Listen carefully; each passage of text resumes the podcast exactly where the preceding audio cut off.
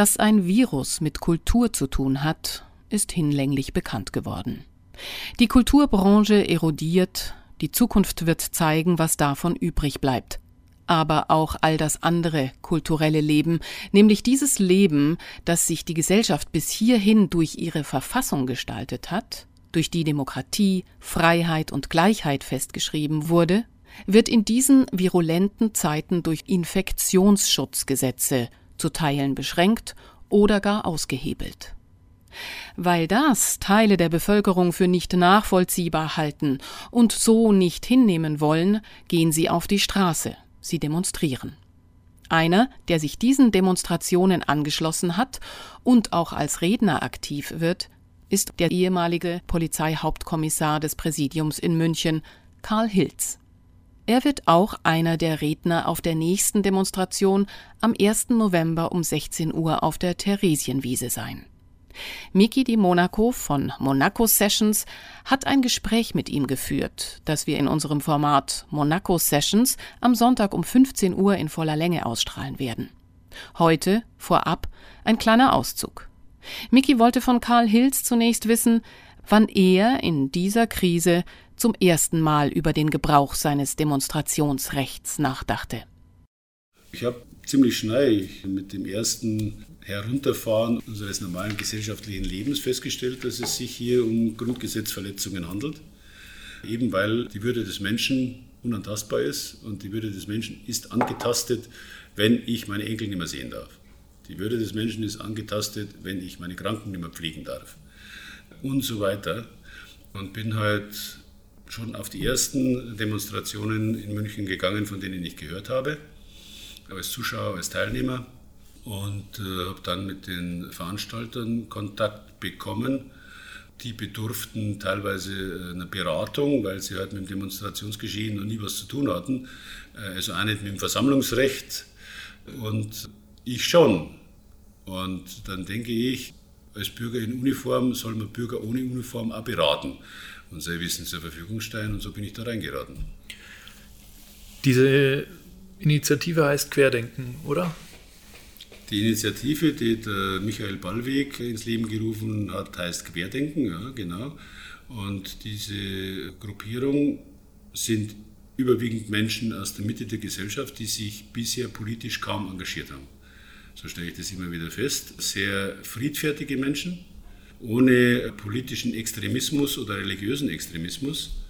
Und deshalb ist es also aberwitzig, dass die Massenmedien genau diese Gruppierung an Menschen in die rechte Ecke drängen will oder in eine Ecke drängen will, die also äh, gesellschaftlich geächtet ist, äh, nur um deren Erkenntnisse nicht weitergeben zu müssen, unter Anführungsstrichen.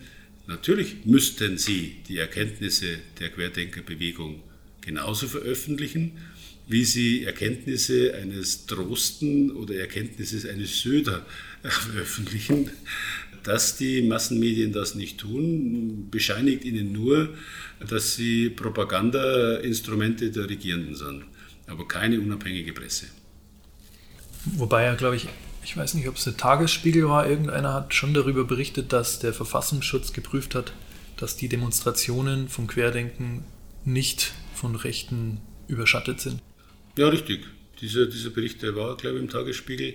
Aber viele andere Massenmedien berichten halt anders, obwohl sie selbst gar nicht vor Ort sind. Habe ich immer wieder festgestellt, die sind gar nicht vor Ort. Die lassen sich dann von irgendjemandem zentralen Presseorgan ins Ohr blasen, was die Regierung gerne veröffentlicht haben möchte und machen das dann auch. Es ist einfach traurig, dass sich unsere Journalisten nicht mit den Menschen, die auf der Straße sind, dann offen unterhalten, sondern nur zielgerichtet kommen. Ich stelle es ja fest, wenn dann tatsächlich mal jemand vom ZDF oder vom ARD da ist, dass dann zielgerichtet Fragen gestellt werden, wo man versucht, den politisch immer noch recht unbedarften Menschen Formulierungen zu entlocken, die man dann irgendwo ins rechte oder antisemitische Lager schieben könnte. Das ist schlechterdings unfair, weil der normale, nicht politische Mensch mit dem Vokabular des Dritten Reichs halt nicht bewandert ist, ein Journalist aber meistens schon. Und wenn der Wert darauf legt, vom normalen Bürger Redewendung zu bekommen, die man dann in eine der verpönten Ecken schieben kann, dann gelingt es dem Journalisten auch. Und das ist keine objektive Berichterstattung. Objektive Berichterstattung ist, wenn ich die Leute so zu Wort kommen lasse, wie ihnen der Schnabel gewachsen ist und das dann auch unkommentiert stehen lasse. Ich will nicht den Kommentar irgendeines politisch ganz links oder ganz rechts stehenden Journalisten haben, sondern ich will hören, was der Bürger zu sagen hat. Dann ist es eine vernünftige Berichterstattung. Findet aber in meiner Beobachtung kaum statt. Mhm. Wann ist denn die nächste Demo? Also wir haben jetzt in München die nächste Demo am 1.11., das sind sogar mehrere. 1.11. der Sternmarsch zur Theresienwiesen aus fünf bis sechs verschiedenen Richtungen mit Auftaktkundgebungen dort und dann eben ein Demonstrationszug zur Theresienwiese, auf der dann ein relativ großes Kreuz aus Menschen gebildet werden wird zum Angedenken unserer untergegangenen und verstorbenen Grundrechte in der aktuellen Lage und in der Hoffnung des Wiederauferstehens unserer Grundrechte und werden dort mit Rednern informieren und werden äh, von Künstlern per Gesang ihre Meinung mitteilen lassen, aber eben auch unser ganz normales Kulturgut pflegen mit Liedern, die hier äh, allgemein üblich und äh, aufbauend sind. Und ich hoffe, dass es eine gute und mutgebende Veranstaltung sein wird, weil wir wollen einerseits schon darauf hinweisen, dass man uns die Grundrechte raubt, andererseits den Menschen aber Mut geben und ihnen zeigen, dass wir einen Weg wissen und sehen, dieses Tal zu durchwandern und besser aus diesem Geschehen rauszukommen, als wir reingeschlittert sind. Mhm. Bei der Anmeldung selber von der Demo, habt ihr da irgendwelche Komplikationen erfahren oder läuft es ziemlich, ziemlich einfach? Weil eine Demonstration selber bedingt ja keine großartigen Anmeldungen, wenn ich das richtig mitbekommen habe, sondern muss es nur melden, aber es braucht keine Erlaubnis, oder? So war's. So war's. Und so sollte es eigentlich auch sein. Vom Grundgesetz her braucht der Bürger, der eine Versammlung durchführen will, unter freiem Himmel nur anzumelden, rechtzeitig, wie es im Versammlungsgesetz steht. Die Versammlungen unter freiem Himmel stehen ja unter Gesetzesvorbehalt, auch im Grundgesetz. Und dafür haben also fast alle Länder oder alle Bundesländer ein jeweiliges Versammlungsgesetz erlassen, an das sich die Bürger auch halten oder halten müssen. Und die Ordnungsbehörde hat dann dafür zu sorgen, dass diese Versammlungen stattfinden können, ohne dass Gefährdungen von Gesundheit und Leben und Sachen entstehen und das normale Leben der sich nicht an der Versammlung Beteiligten möglichst wenig beeinträchtigt wird. Das gehört auch zu dem Aufgabenbereich der Sicherheitsbehörden.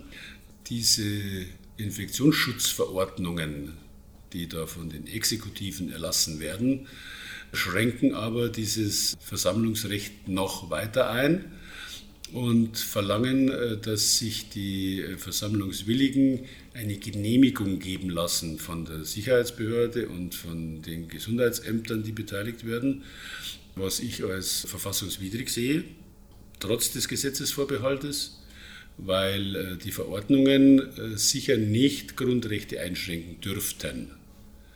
Man nimmt sich aber einfach raus heißt nicht, dass es äh, rechtmäßig ist. Mhm. Heißt nicht, dass es irgendwann von Verfassungsgerichten als unrechtmäßig gesehen werden wird. Aber es schmälert jetzt das Grundrecht der Versammlungsfreiheit. Und was also besonders interessant ist, das Versammeln in geschlossenen Räumen steht jedem Deutschen ohne Anmeldung und ohne Genehmigung und ohne Feststellung der Person und so weiter zu, ohne Gesetzesvorbehalt. Also was unser Söder und unsere äh, Infektionsschutzverordnungsgeber hier anrichten, ist definitiv verfassungswidrig, wenn sie verbieten, dass sich die Menschen in geschlossenen Räumen versammeln und unterhalten. Da geht es nur darum, dass sich die Menschen nicht auch über das Geschehen äh, allgemein und über das Verhalten der Regierung in größeren Menschenansammlungen unterhalten dürfen. Es geht hier nur darum, die Macht der jetzt Mächtigen zu erhalten, zu stabilisieren und äh, den Menschen ihre ja, Meinungsäußerung einzuschränken, weil es dann eben nicht an entsprechend viele andere geht. und eben ihr Grundrecht auf Versammlungsfreiheit gesetzeswidriger Art und Weise einzuschränken. Wir haben jetzt für die Versammlungen unter freiem Himmel wieder Auflagen avisiert bekommen, die auch dem Versammlungsrecht grob widersprechen.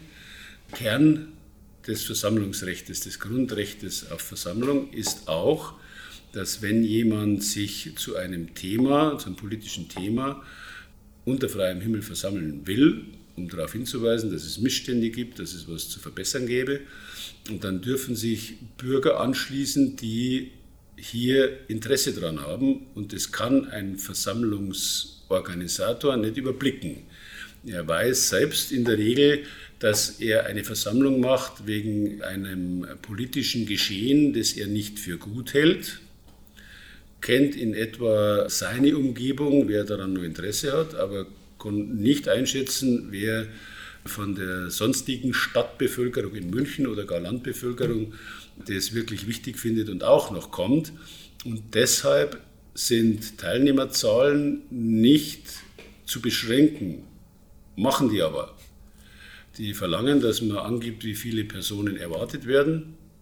Okay, das können Sie immer mal erwarten, dass man sagt, ich glaube, so und so viele kommen, das weiß ich. Aber dann ist es Aufgabe der Behörden, der Sicherheitsbehörden selbst einzuschätzen, ob dieses Thema breiten Anklang findet oder eher nicht.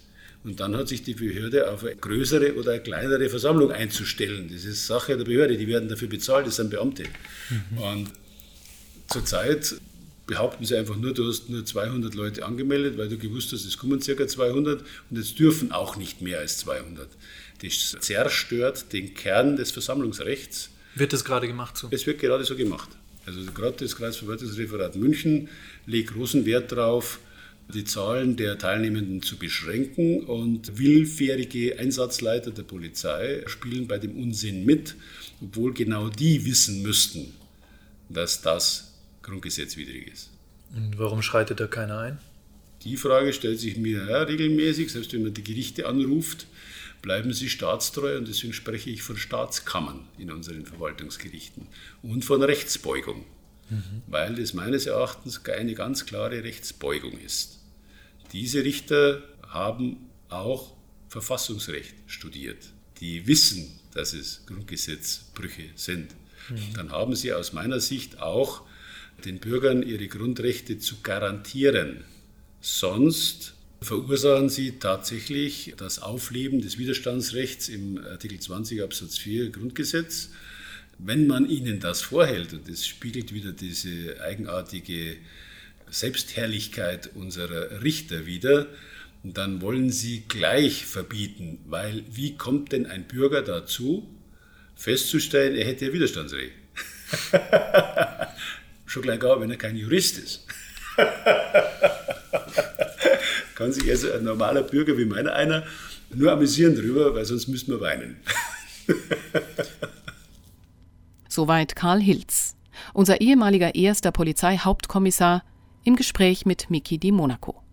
Das Gespräch in gesamter Länge ist in den Monaco Sessions am Sonntag um 15 Uhr hier bei Radio München zu hören und am Dienstag, den 10. November um 21 Uhr.